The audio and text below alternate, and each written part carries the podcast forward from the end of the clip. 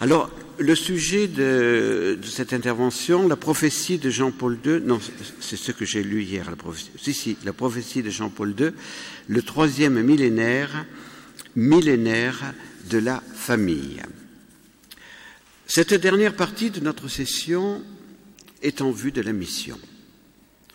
Nous avons bien évidemment parlé de la mission tout au long de cette session, mais nous désirons la conclure par cet appel pressant à la mission Malheur à nous si nous n'évangélisons pas.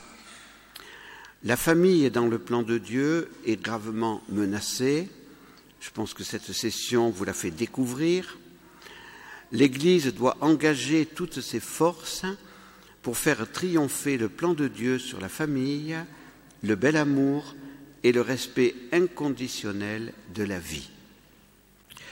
La prophétie de Jean-Paul II, titre de ce premier enseignement, qui introduit donc le témoignage, puisqu'il devait, y avoir deux témoignages, mais le couple euh, qui, Olivier et Laurence, à cause de leur travail, ont dû repartir ce matin à 5 heures, donc nous l'avons eu hier après-midi. Eh bien, euh, ce titre a été donné par Jean-Paul II le 29 mai 1994, au cours de la prière de l'Angélus, après un séjour prolongé à l'hôpital, et c'était en l'année internationale de la famille. Cet Angélus a beaucoup marqué euh, le, monde entier, oui et non, parce que tout le monde n'écoute pas les paroles du pape, mais quand même euh, tous ceux qui suivent les enseignements du pape ont été marqués par cet angélus. Et voici ce que le pape disait. Comprenez pourquoi le pape souffre. Le pape devait souffrir de même qu'il a dû souffrir il y a 13 ans. De même a-t-il dû souffrir cette année. J'ai médité j'ai repensé à nouveau à tout cela pendant mon hospitalisation et j'ai compris que je dois faire entrer l'Église du Christ dans le troisième millénaire par la prière, par différentes initiatives, mais j'ai vu que cela ne suffisait pas. Il fallait l'y faire entrer avec la souffrance, avec l'attentat d'il y a treize ans et avec ce nouveau sacrifice. Il était resté un mois à l'hôpital. Pourquoi maintenant? Pourquoi en cette année? Pourquoi en cette année internationale de la famille Précisément parce que la famille est menacée, la famille est agressée, le pape doit être agressé, le pape doit souffrir, pour que chaque famille et le monde entier voient que c'est un évangile supérieur, dirais-je, l'évangile de la souffrance, avec lequel il faut préparer l'avenir, le troisième millénaire des familles, de chaque famille et de toutes les familles. Je pense que là, nous avons la réponse à ce que euh, à ce que nous cherchons, voilà, hein, parce que depuis hier, on se dit, bon, il y a, il y a cette conspiration contre, contre la famille, il y, a, il, y a, toutes ces attaques, nous les voyons avec toutes les lois qui ont été votées et qui ont été prévues, qui ont été pensées par, euh, par la maçonnerie. Et, et, et donc, qu'allons-nous faire en face? Comment allons-nous travailler pour faire triompher l'œuvre de Dieu? Alors, j'ai deux réponses. J'ai celle de Jean-Paul II et celle que le pape François a donnée hier dans, sa dernière homélie au Paraguay, en disant on peut, on élaborer des plans, on peut faire euh, des, des, programmes, des, etc. C'est pas cela qui compte. Et finalement, ce n'est pas cela qui compte. Et ce qui compte, c'est que vous viviez bien votre vie de famille, comme euh, les, témoins hier nous l'ont donné, et que nous participions à la souffrance de Jésus. Et il ne faut pas être étonné que, que la souffrance peut être plus intense dans les moments d'aujourd'hui et que particulièrement, eh bien, les amis de Jésus sont des amis voués à la croix. Et la croix est féconde. Et c'est par cette croix que nous triompherons. Il ne faut pas croire qu'on va partir euh, et qu'on va faire euh, des, choses extraordinaires, qu'on va, qu'on va changer le monde. Non. Si on partait comme cela, on se tromperait. Mais Jean-Paul II l'avait bien perçu. Il avait parlé, il avait rencontré les chefs d'État, il avait vu qu'il n'y avait rien à faire pour changer leur euh, idéologie. Nous l'avons bien vu avec la manif pour tous, car quand même euh, un million quatre cent mille personnes dans la rue, ça devrait faire réfléchir. Eh bien non, puisque l'idéologie était la suivante, et il faut, aller jusqu'au bout de l'idéologie. Alors il y a, mais il y a un évangile supérieur, c'est l'évangile de la souffrance, et c'est par cela que Dieu triomphera. Voilà, donc je trouve ça très, important comme euh, enseignement du pape, et c'est en disant à la fois sa souffrance, que Jésus l'appelle à souffrir, qu'il annonce cette grande prophétie, le troisième millénaire sera le millénaire des familles. Voilà, donc, euh, vous voyez, euh, partons avec une grande espérance, tout en étant très conscients de la grave crise qui est là, elle y est là. La dernière rencontre mondiale des familles du vivant de Jean-Paul II a eu lieu à Manille, aux Philippines, en janvier 2003. Donc, euh, janvier 2003, 29 mai 1994, neuf années séparent euh, ces deux événements, et on se trouve deux années avant la mort de Jean-Paul II.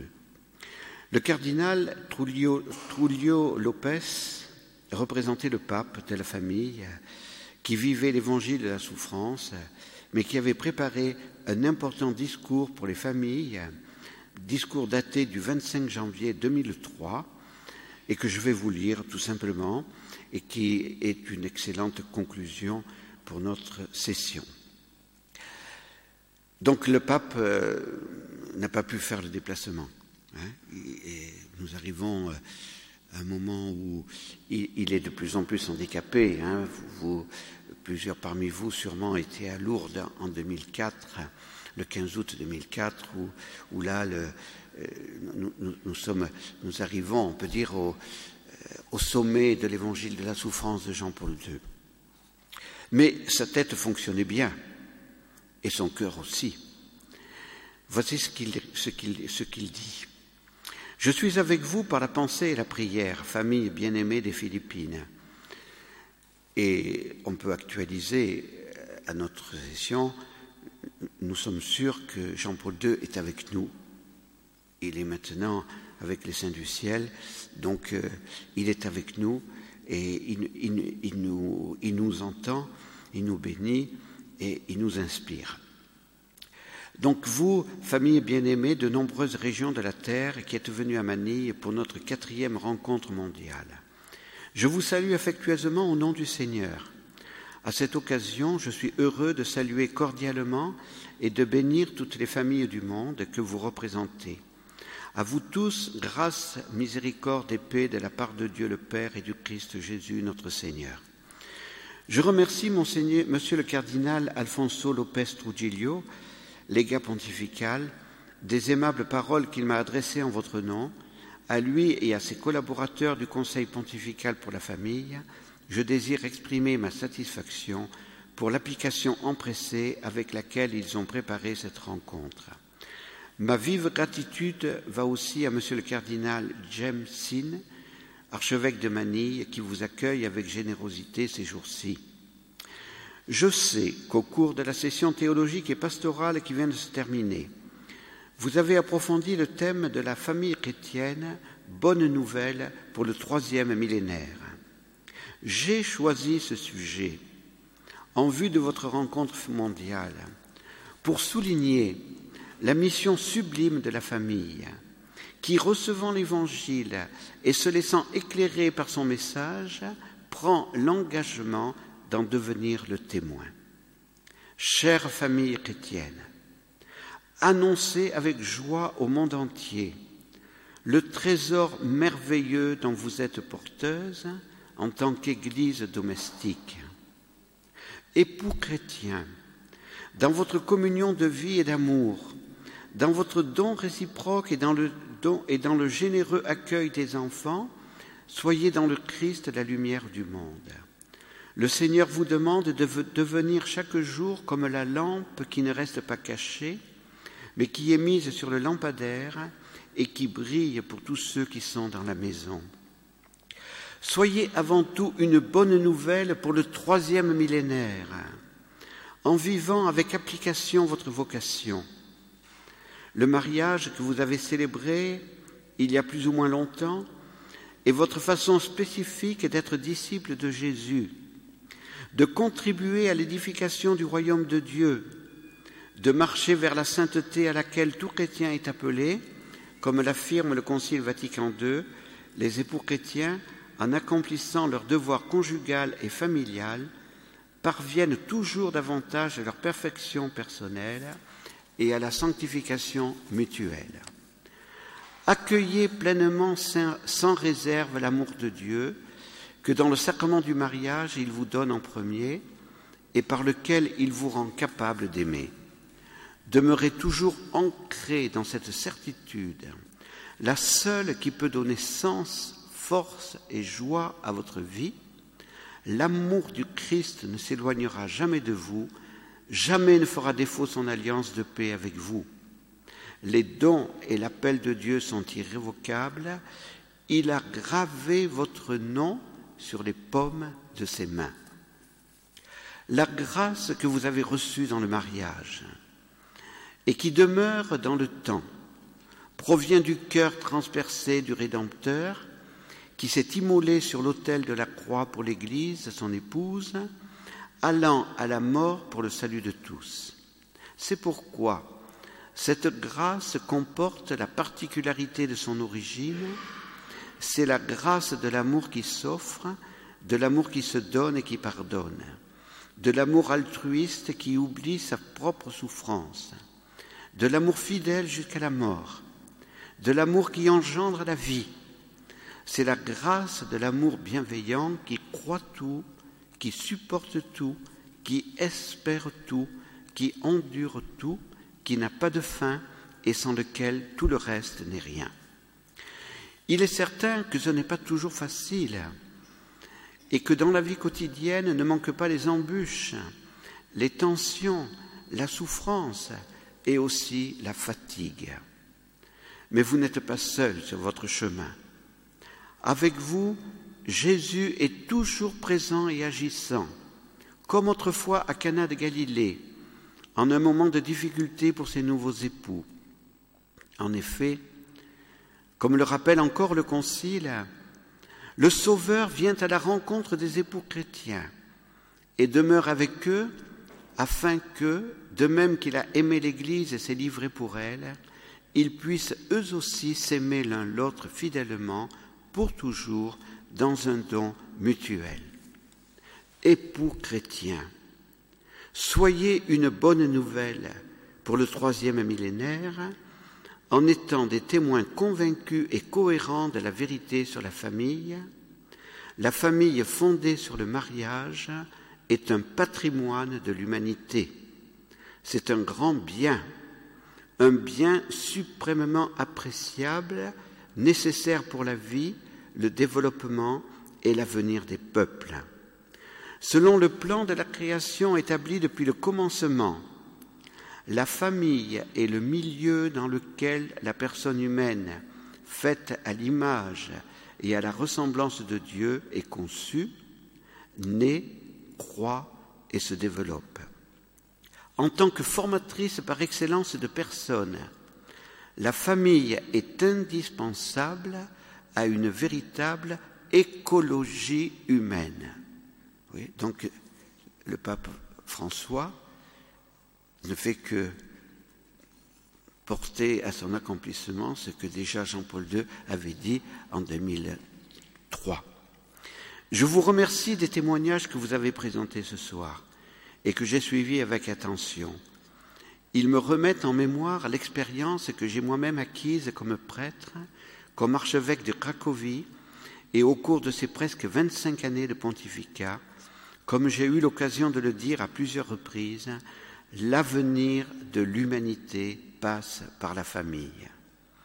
Chère famille chrétienne, je vous recommande de témoigner par votre vie de chaque jour que, en dépit de beaucoup de difficultés et d'obstacles, il est possible de vivre en plénitude le mariage comme expérience pleine de sens et comme bonne nouvelle pour les hommes et les femmes de notre temps. Soyez des protagonistes dans l'Église et dans le monde, c'est une nécessité qui découle du mariage même que vous avez célébré, du fait que vous êtes une Église domestique, de la mission conjugale qui vous caractérise en tant que cellule primordiale de la société. Enfin, pour être une bonne nouvelle pour le troisième millénaire, n'oubliez pas, chers époux chrétiens, que la prière en famille est une garantie d'unité dans un style de vie en harmonie avec la volonté de Dieu.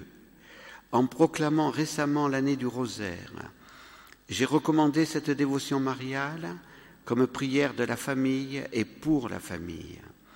En récitant le rosaire, en effet, on place Jésus au centre.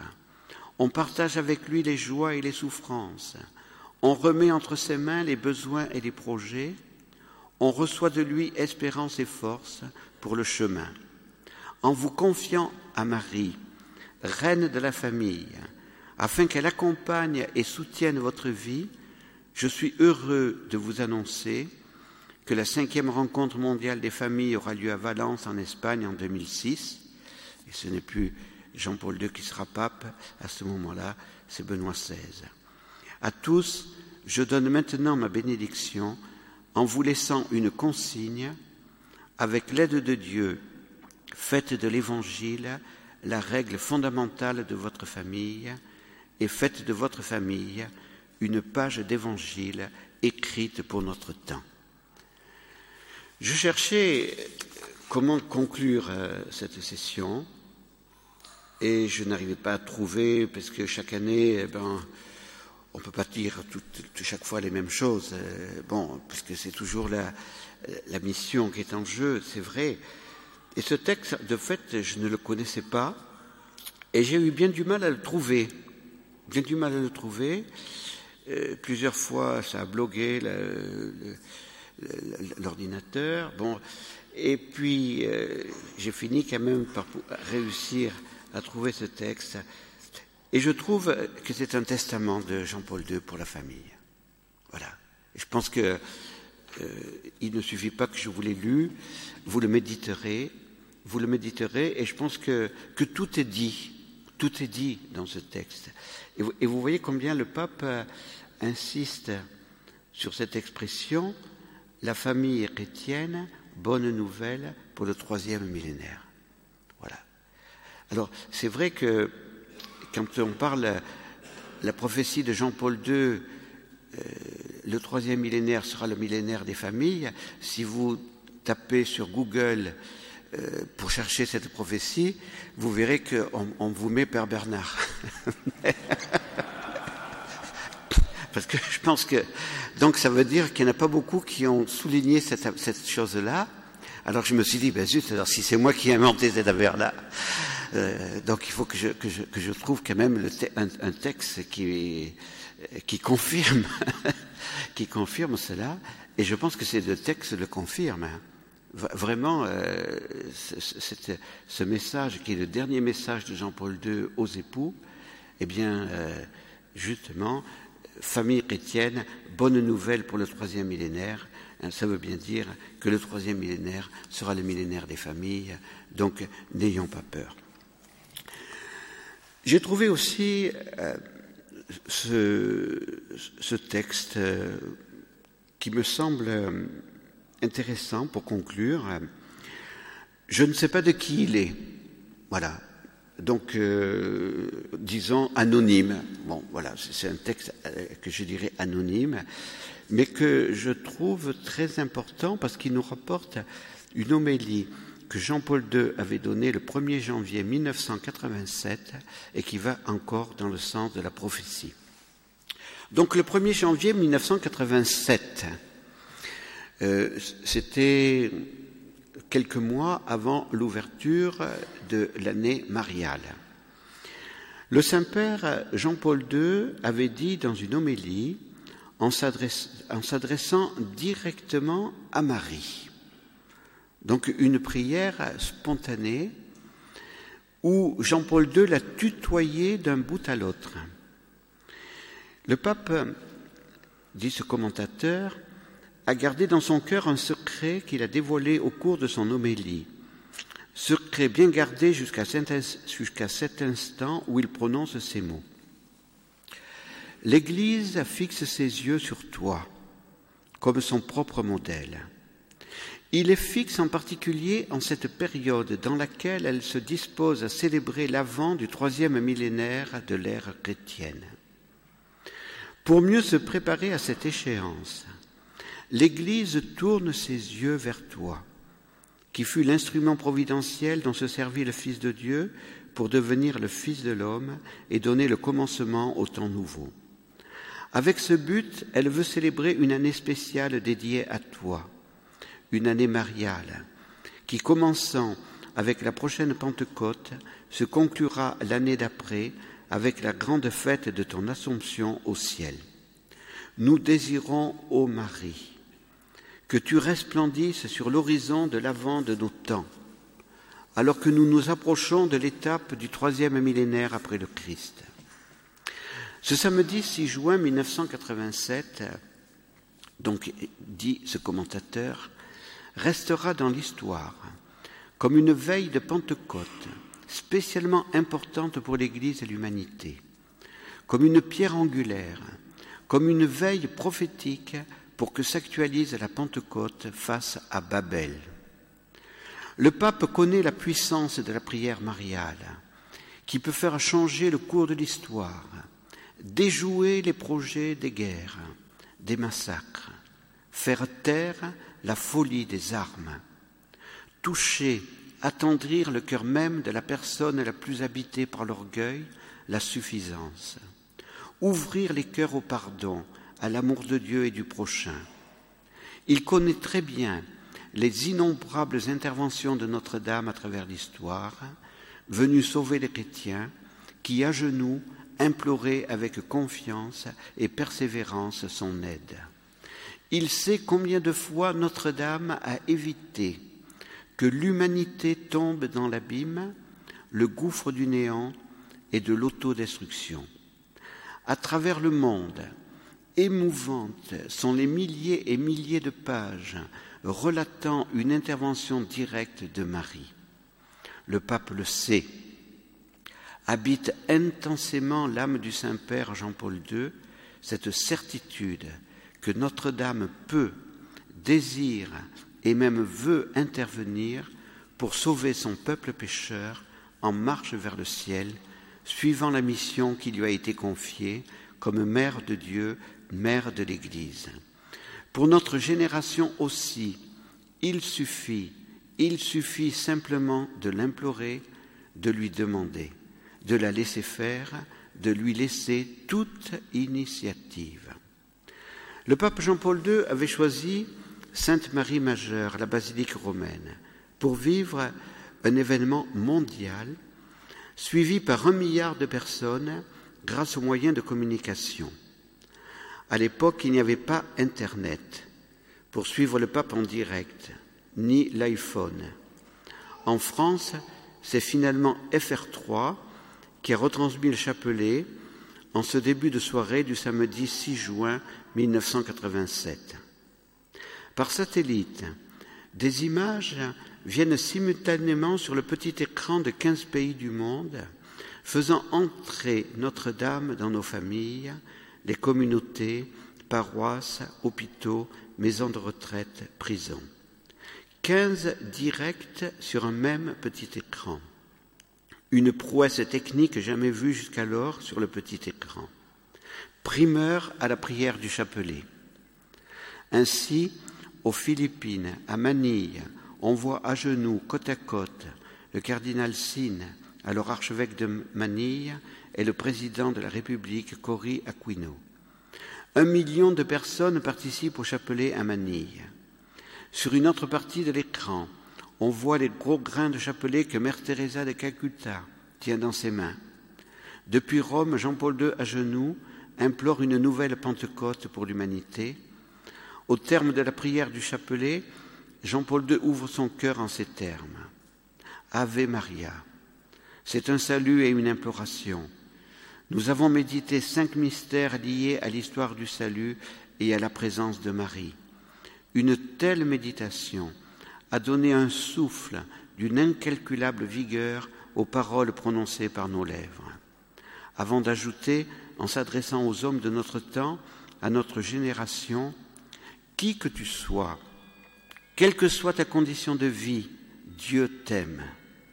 Il t'aime totalement. L'homme est appelé à la communion avec le Créateur.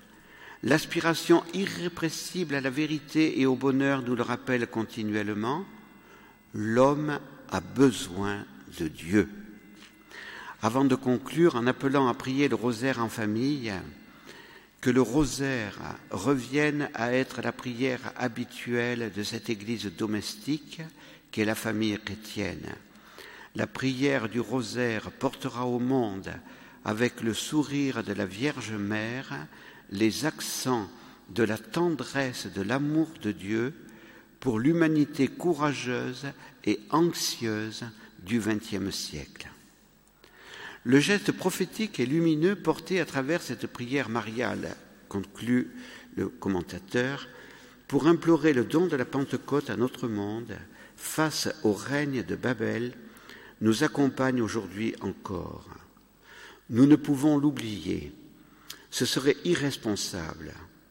Nous avons en effet la responsabilité de le transmettre aux veilleurs, sentinelles d'aujourd'hui, à cette bouleversante et impressionnante génération de saints, jeunes, qui se lèvent, au visage lumineux, génération de miséricordiers.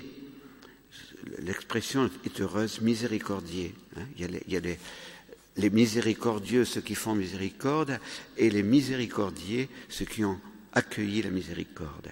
Visage de ressuscité, disons en termes clairs, terme donné par le Père de Montfort lui-même aux apôtres des derniers temps.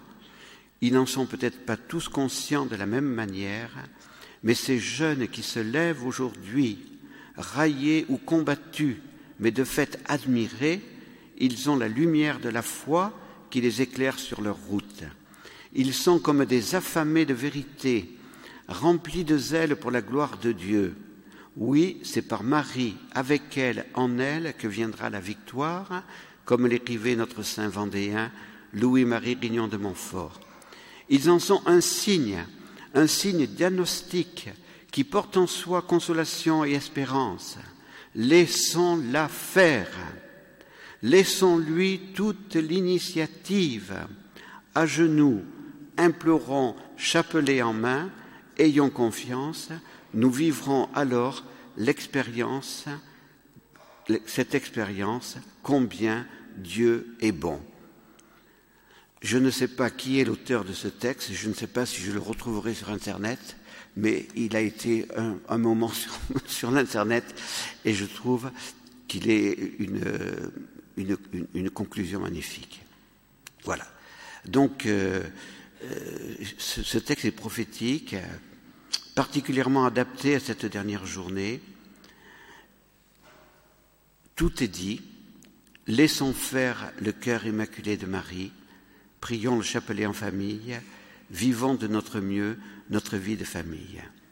Nous ne pouvons pas, par nos pauvres forces humaines, nous opposer victorieusement aux dictateurs du relativisme qui ont défiguré l'amour humain.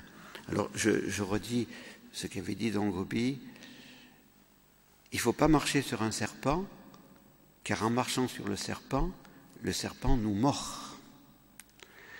Donc nous, nous devons tout simplement euh, dire ce que, voilà, comme je l'ai fait hier matin, hein, à partir d'un livre, à partir de quelque chose de très précis, euh, ce qui est contraire à la loi des hommes, contraire crime contre l'humanité, nous devons le dénoncer, mais laissons le cœur immaculé de Marie écraser la tête du serpent.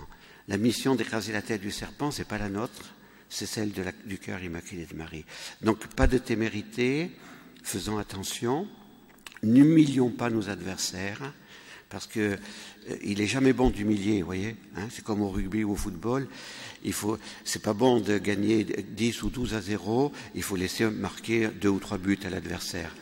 Mais, c'est vrai, parce que sinon, voilà. Hein, après, on, termine au match retour avec un combat de, boxe. Hein, c'est ce qui nous était c'est ce qui nous était arrivé une fois. Nous avions gagné une équipe 10 à 0. Le match retour a été terrible, mais on a gagné quand même après. Mais voilà. Bon, donc euh, c'est le cœur immaculé de Marie qui triomphera. Voilà. Donc, mais c'est vrai que euh, nous l'avons dit, nous le répétons, hein, il y a une conspiration pour défigurer l'amour humain Comment se fait-il que nos hommes politiques laissent la pornographie se, développer comme ça sans rien dire? C'est pas possible. Il y a une conspiration. Il y a une conspiration pour désacraliser la vie humaine. Et l'un de vous me l'a dit hier, et, je le comprends. Mais euh, euh, on ne peut, pas planifier la mort des, enfants comme ça. Eh bien, si, il y a une conspiration qui a planifié cela. C'est inimaginable. Bien sûr que je ne peux pas juger les cœurs et qu'il y a beaucoup de personnes comme euh, Bernard Nathanson, hein, qui était appelé le roi de l'avortement aux États-Unis, qui a, qui a dit j'ai la responsabilité de 60 000 avortements sur les mains, mais aujourd'hui je me convertis parce que je viens de découvrir ce qu'était un avortement. Et cet, et cet, homme est rentré dans l'Église catholique et il est mort catholique. Hein. Et Bernard Nathanson a donné ce, pour, faire découvrir ce qu'est un avortement. Il a donné le cri silencieux. Et le cri silencieux, vous ne pouvez pas le passer. Hein, si, vous, êtes à l'éducation nationale, si vous, êtes enseignant et que vous, avez, que vous, allez passer le cri silencieux à vos élèves, sachez que vous serez condamné. Parce que c'est un film trop violent. Trop violent. On n'aime pas la violence en France, vous savez très bien. On n'a que des films de. Hein, voilà. Non, parce qu'il montre l'enfant qui crie au moment où il va être avorté, qui se débat. Donc il y a une conspiration. Il y a une conspiration pour déconstruire le mariage et la famille. Voilà, ça je pense que vous en êtes tous convaincus. Mais nous pouvons et nous devons témoigner sans peur Dieu donnera la victoire par le cœur immaculé de Marie. Et puis, j'ai trouvé encore un petit quelque chose à, ajouter. Le père Jacques Verlinde, bon, j'étais avec lui à Rome euh, au séminaire français, donc il est, il est, le supérieur de la famille Saint-Joseph, et il, a dit des très très belles choses sur Saint-Joseph, hein, euh, qui sont, il a, vraiment développé euh, euh, toute une joséphologie. Hein. Bon, et il, dit que selon Marthe Robin, Saint Joseph serait le saint du troisième millénaire. Voilà, ça aussi je l'ignorais. Euh, voilà. L'Église aura plus que jamais besoin de son patronage pour relever les défis et donc celui du renouveau de la famille. Demandons à Saint Joseph de nous enseigner la docilité à l'esprit de charité, afin qu'en ce troisième millénaire, nous puissions être comme lui et avec lui des artisans d'une authentique civilisation de l'amour fondée sur les valeurs évangéliques. Consacrons nos familles à la sainte famille de Jésus, Marie et Joseph et vivons notre vie de famille en les choisissant comme un modèle parfait.